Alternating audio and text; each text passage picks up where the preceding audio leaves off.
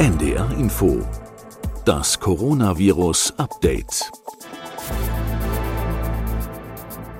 Das Coronavirus hat nun schon seit anderthalb Jahren große Teile unseres Lebens im Griff.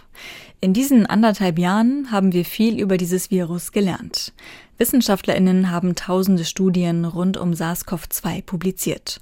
Und die wichtigsten haben wir in den bis jetzt 96 Podcast-Folgen mit Sandra Ziesek und Christian Drosten besprochen.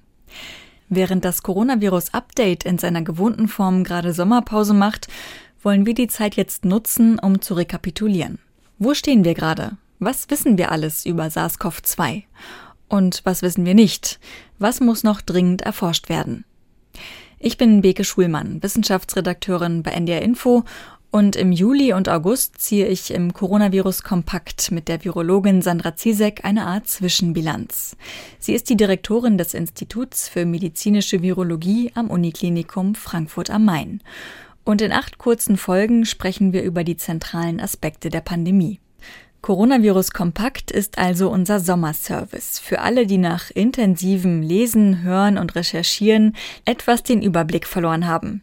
Bei unseren Stammhörerinnen ist das vielleicht nicht der Fall, denn wir wissen ja, dass ihr wirklich sehr viel wisst. Daher würden wir uns aber freuen, wenn ihr uns helft, die Basics an viele Leute zu verteilen. Denn genau wie Christian Drosten und Sandra Ziesek sind auch wir vom Podcast-Team überzeugt, dass Aufklärung eine ganz wichtige Maßnahme in dieser Pandemie ist und bleibt. Als weiteren Sommerservice möchte ich euch am Ende jeder Folge einen ganz persönlichen Podcast-Tipp mitgeben. Vielleicht habt ihr ja in den Sommermonaten auch etwas Zeit, euch ein bisschen umzuhören und Neues in der Podcast-Welt zu entdecken. Jetzt geht's aber erstmal los mit dem Coronavirus Kompakt. Das Thema der heutigen Folge lautet Faszination Virologie. In der heutigen Folge soll es etwas persönlicher werden, denn für viele sind Sie, Frau Ziesek, in der Pandemie zu einer großen Hilfe geworden. Und ich habe gelesen, Sie und Christian Drosten werden von einigen Hörerinnen unseres Podcasts öfter mal als Fels in der Brandung bezeichnet. Und zum Beispiel auf Twitter wurde auch immer mal wieder der Wunsch danach geäußert, doch mal etwas mehr über Ihren Berufshintergrund zu erfahren. Daher wollen wir heute einen kleinen Ausflug in die Welt der Virologie machen. Und wir fangen mal mit der Frage an, wie man eigentlich Virologin wird. Das ist ja nicht der naheliegendste Beruf. Sie haben sich ja wahrscheinlich nicht irgendwann als Zehnjährige hingestellt und gesagt, ich habe neulich eine Virologin im Fernsehen gesehen. Das fand ich so toll, was die da erzählt hat. Ich werde jetzt Virologin. Oder doch? Nee, ganz sicher nicht. Also ich glaube, mit zehn wusste ich gar nicht, was ein Virologe, eine Virologin ist, ehrlich mhm. gesagt. Und ich war schon immer in der Schule sehr interessiert an Naturwissenschaften. Das war schon so. Also ich hatte auch Bio-Leistungskurs und Latein, was alle ganz schrecklich finden. Aber gut, das war halt damals meine Neigung. Und ich habe sogar ganz lange gezögert, Medizin zu studieren und habe dann wirklich auf den letzten Drücker dann noch den Test gemacht und das Studium sozusagen dann angefangen, Platz bekommen. Mhm und war sehr, sehr lange am Überlegen, was so das Richtige ist, was glaube ich auch normal ist in dem Alter, dass man meistens nicht so genau weiß, was man machen will. Mm, ich glaube, dann ist ein Tipp oder ein Rat, ähm, dass man das macht, was einem wirklich interessiert und Spaß macht, weil man arbeitet ja einfach sehr viel, sehr lange im Leben, im weiteren Leben und wenn man dann keine Interessen oder Spaß daran hat, ist das natürlich aufwendiger oder schwieriger, als wenn ja da so ein natürliches Interesse und Neugier ist. Hm. Also das wäre der, ich sag mal in Anführungszeichen, normale Weg in die Virologie, also Medizinstudium. Es gibt eigentlich zwei Wege in die Virologie, die muss man unterscheiden. Das eine ist ein klassisches äh, Humanmedizinstudium, dass man Arzt werden möchte oder Ärztin. Und dann nach dem Abschluss des Studiums entscheidet man sich ja für eine Facharztausbildung und mhm. spezialisiert sich. Und da, selbst da habe ich mich noch nicht für Virologie entschieden, sondern ja für innere Medizin und Gastroenterologie.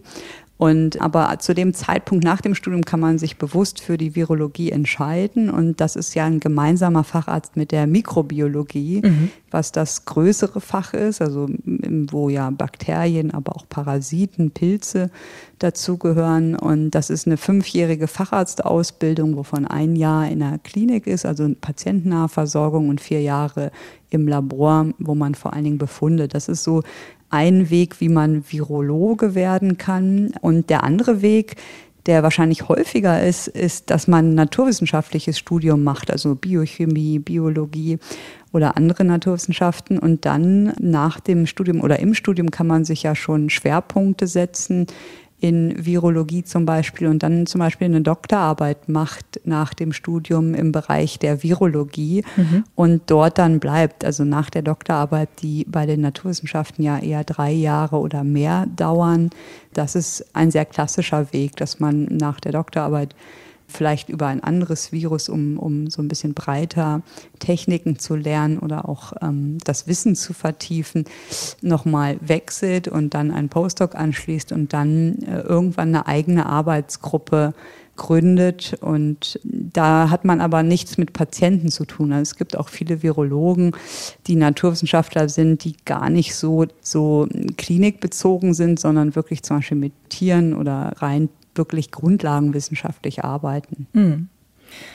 Und jetzt wollen wir mal mit einer fertig ausgebildeten Virologin morgens zur Arbeit gehen. Also in Ihrem Fall und im Fall Ihrer Kolleginnen und Kollegen in die medizinische Virologie am Uniklinikum. Und wenn man bei dem Gedanken jetzt mal die Augen zumacht, dann könnten ja schon Bilder im Kopf auftauchen, die man sonst eigentlich eher aus Katastrophenfilmen kennt, zum Beispiel. Also das Bild von Menschen, die durch eine Desinfektionsschleuse laufen und dann in kompletter Schutzausrüstung mit Handschuhen, mit Schutzbrille, mit Kopfhaube und Atemmaske dastehen. Wahrscheinlich sieht das in der Realität aber nicht jeden Tag so spektakulär aus, oder? Es kommt darauf an, was man bei uns macht. Also mein Job ist, glaube ich, weniger spektakulär, denn er ist sehr viel Verwaltung und sehr viel Papierkram, sehr viel Mitarbeitergespräche organisieren, zum Beispiel auch sehr viel telefonieren, beraten, dann in der Wissenschaft Anträge schreiben oder auch Veröffentlichungen vorbereiten oder auch die Vorträge und Vorlesungen äh, vorzubereiten. Und, mhm. Als Direktorin ähm, ist, des Instituts. Mhm. Genau, das ist jetzt nicht so spannend, würde ich sagen. Ich sitze eigentlich die meiste Zeit im Büro am Schreibtisch und verwalte. und dann gibt es natürlich bei uns auch Mitarbeiter, gerade in der Forschung, die an Projekten arbeiten, ganztags, zum Beispiel mit dem SARS-Coronavirus 2 und da sind sehr viele Arbeiten im S3-Labor und da ist es vielleicht eher so die Vorstellung, die man hat. Also da muss man sich ja schon umziehen, Handschuhe, Schutzbrille, spezielle Atemschutzmasken mhm. aufsetzen und dann seine Experimente durchführen. Also das gibt es auch. Je weiter man kommt in der Ausbildung, Karriere als Naturwissenschaftler, aber das ist genauso auch für Ärzte, desto weniger ist man wirklich am Geschehen, sondern desto mehr Verwaltungs- und organisatorische Aufgaben übernimmt man. Das muss man leider sagen. Und mhm.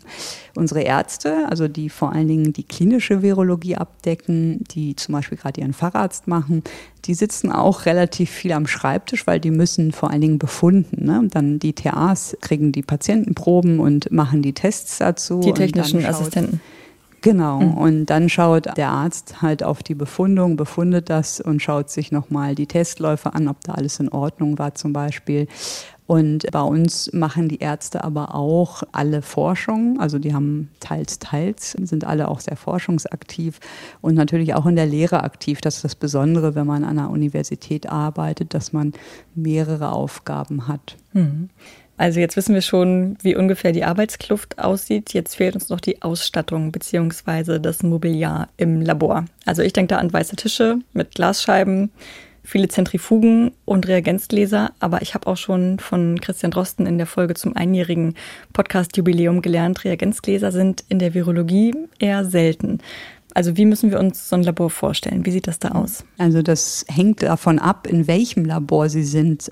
Das Institut ist praktisch geteilt in Hälfte Diagnostik, würde ich sagen, wo wir die Patientenproben bearbeiten. Da sind natürlich viele Patientenproben, aber auch viele Großgeräte. Es gibt ja automatisierte Großgeräte sowohl für die PCR als auch für die serologischen Untersuchungen. Und ähm, natürlich hat man da auch weiße Tische und äh, Stühle, aber auch sehr viel Großgeräte, also sehr viel automatisiert.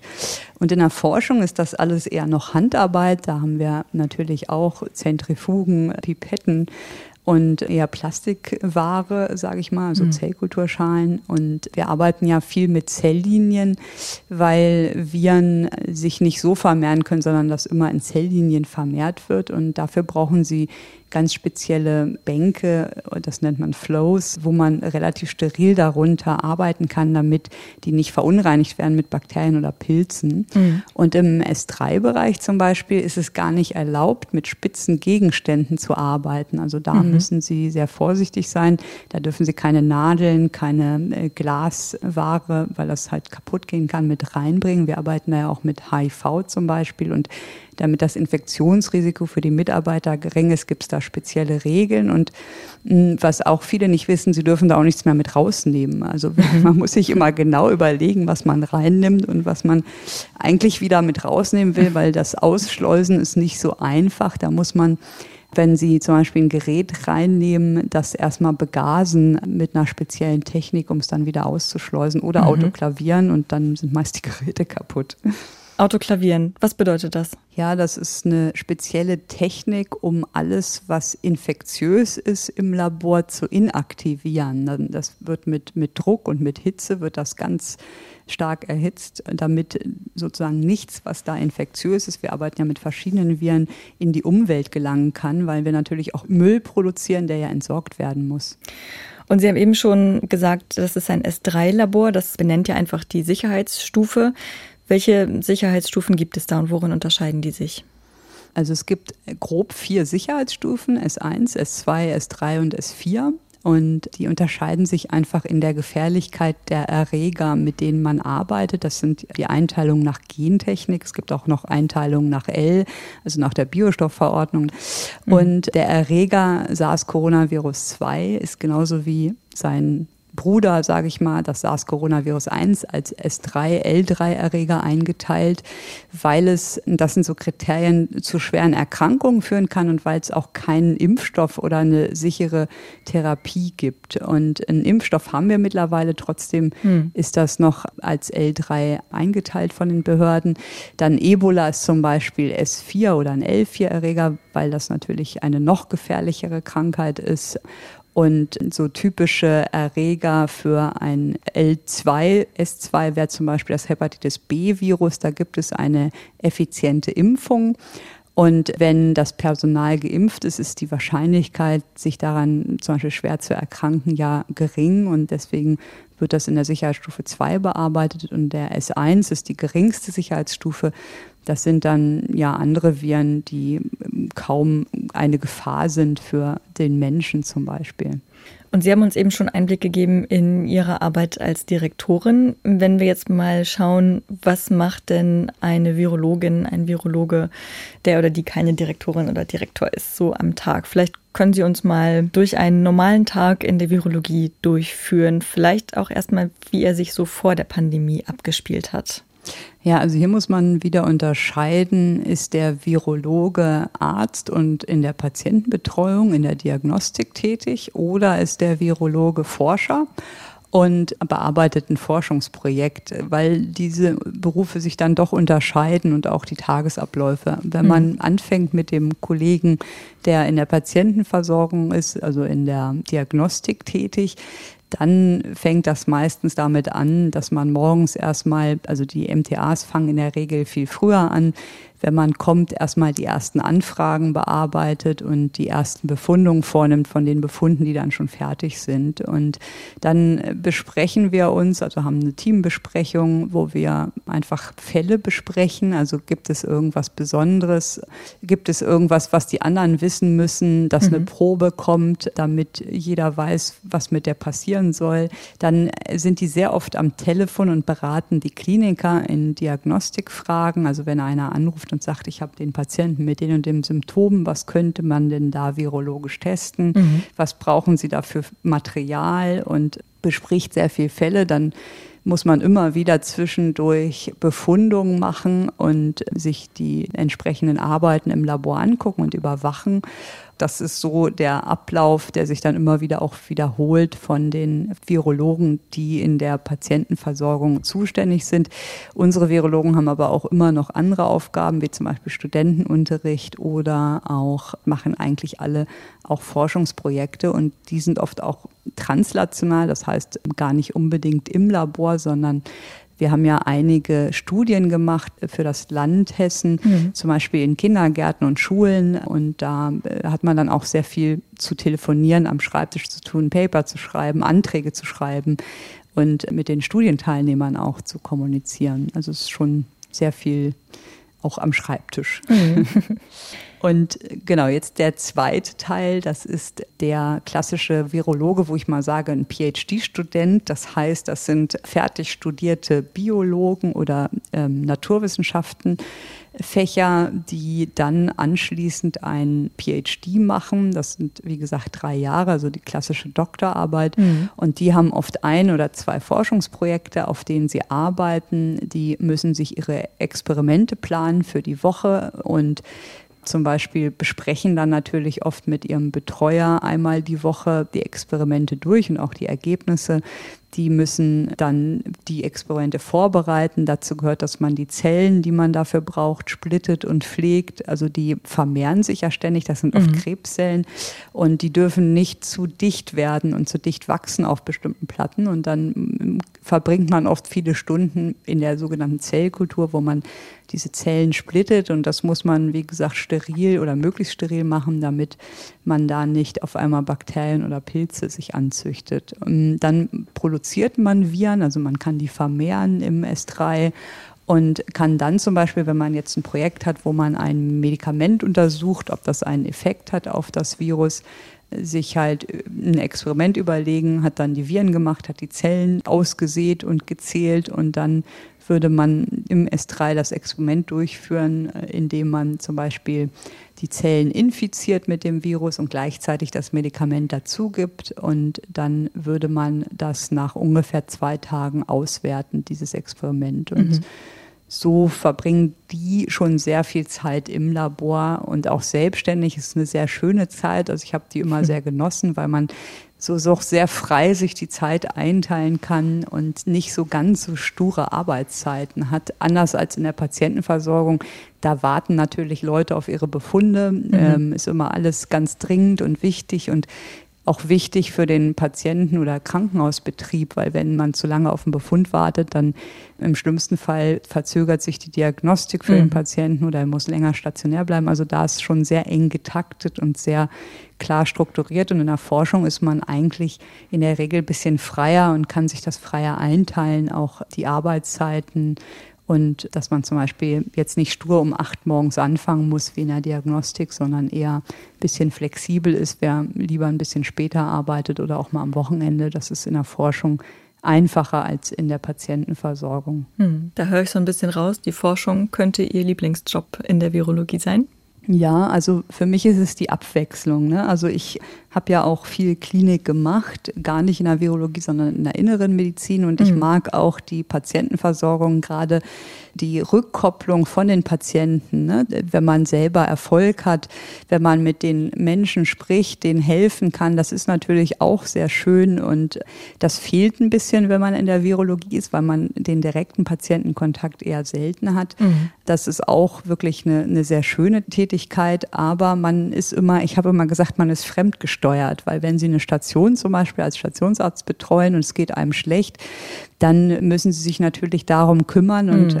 können sich nicht mehr, sage ich mal, die Zeit frei einteilen, können auch nicht nach Hause gehen, wenn Sie möchten, weil Sie müssen natürlich diesen Patienten mhm. versorgen ja, und das hat Vorrang, das ist klar und das ist in der Forschung ein bisschen anders mhm. und ich mag halt auch immer sehr die Verbindung zwischen Forschung und Klinik. Also wenn Sie in der Klinik bestimmte Probleme erkennen oder sich fragen, warum ist das so und dann das in der Forschung untersuchen können anhand von Forschungsprojekten, wo sie wirklich einen klinischen Bezug haben und das Gefühl haben, dass die Forschung jetzt wirklich dazu führt, dass man in der Klinik weiterkommt. Das finde ich auch immer sehr interessant und schön. Mhm. Und hat sich was geändert im Tagesablauf während der Pandemie? Also ich würde sagen, der Tag ist länger. Wir müssen natürlich mehr Stunden arbeiten, weil wir mehr Stunden Diagnostik anbieten müssen, weil jeder Patient, der zu uns ins Haus kommt, per PCR getestet wird auf das Virus und mhm. dadurch fallen natürlich viel mehr Proben an. Also die Arbeitsbelastung gerade für die MTAs, für die technischen Assistenten ist viel höher. Auch für die Befunder, die natürlich dann mehr befunden und was auch anders ist als in Nicht-Pandemie-Zeiten, ist, dass man ständig sich anpassen muss. Das bekommen ja auch die Leute mit, dass es dauernd Neuerungen gibt und die setzen wir natürlich auch möglichst schnell im Labor um. Zum Beispiel war die Sequenzierung, dass man die mhm. dann schnell einführen muss oder auch diese Mutations-PCR-Analysen muss man schnell einführen. Und deshalb ist alles, sage ich mal, komprimierter. Also man hat häufiger Treffen, häufiger Änderungen. Dann gibt es dauernd im Moment Gesetzesänderungen noch mhm. oder die Testverordnung. Und das ist schon ein ständiges Anpassen und ist einfach viel mehr als in einer anderen Zeit. Mhm. Und hatten Sie jetzt nicht nur während Corona, aber auch vorher auch mal Angst, sich selbst mit irgendwas anzustecken bei der Arbeit?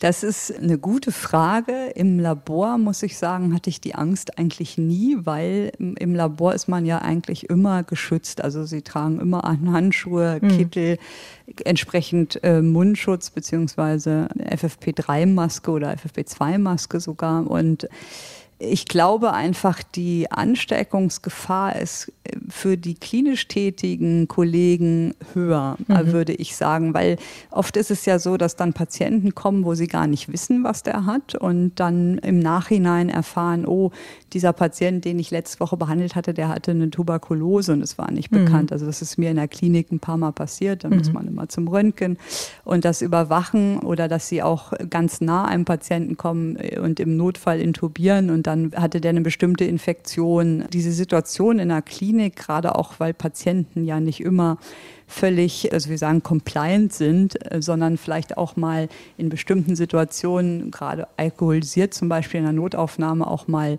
zum Beispiel beißen oder kratzen können. Mhm. Das sind so Situationen, wo man viel eher Sorge hat oder wo ich immer viel eher Sorge hatte, dass ich mich mit irgendwas infizieren und anstecken könnte, wohingegen im Labor alles reguliert ist und eigentlich sehr geregelt abläuft. Da sind Unfälle da extrem selten. Mhm. Es ist eher wirklich das Unkontrollierbare. Und deswegen habe ich im Labor selber eigentlich da nie Sorge gehabt. Mhm.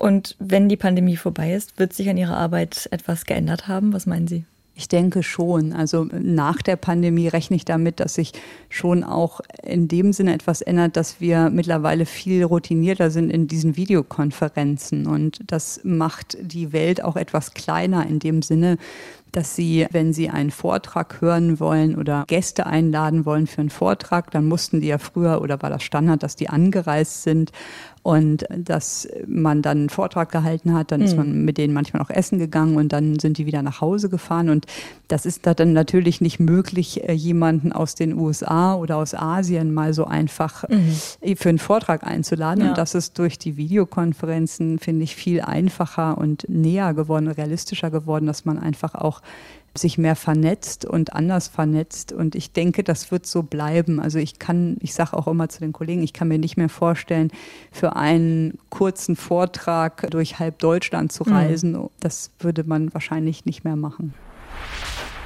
Das war die fünfte Folge im Coronavirus Kompakt, unserem Sommerprogramm im Podcast-Kanal. In insgesamt acht Folgen spreche ich mit Sandra Zizek über die zentralen Aspekte der Pandemie. Für alle, die sich einen Überblick über die Basics wünschen. Daher auch nochmal unsere Bitte. Schickt den Link zu diesen Kurzfolgen gern im Bekanntenkreis rum. Denn Aufklärung ist und bleibt eine ganz wichtige Maßnahme in dieser Pandemie. Und ich möchte euch natürlich auch heute gern einen Tipp für einen ganz besonders tollen Podcast mitgeben. Und den möchte ich vor allem HörerInnen mit Kindern zwischen etwa sechs und zwölf Jahren empfehlen. Das ist Mikado, der NDR Kinderpodcast. Der geht in den Sommermonaten auf Weltreise. Liebe Fluggäste, hier spricht Ihr Kapitän. Willkommen an Bord von Air Mikado. Wir freuen uns, dass Sie bei dieser besonderen Weltreise dabei sind. Garantiert Jetlag-frei, CO2-neutral und absolut kostenlos. Bitte bringen Sie jetzt Ihren Sitz in eine gemütliche Position und klappen Sie die Ohren hoch. Vielen Dank. Das klingt wirklich nach einer perfekten Reise in dieser Zeit, ganz ohne irgendwo Corona zu begegnen. Mit Mikado-Moderatorin Jessica Schlage können also alle Kinder um die Erde reisen und dabei zum Beispiel Stationen in Island, Mexiko, Vietnam, Schottland oder Schweden machen. Jessica spricht auch mit Kindern, die in den Ländern leben, zum Beispiel mit Johnny in Singapur. Was magst du besonders gerne daran, dort zu leben?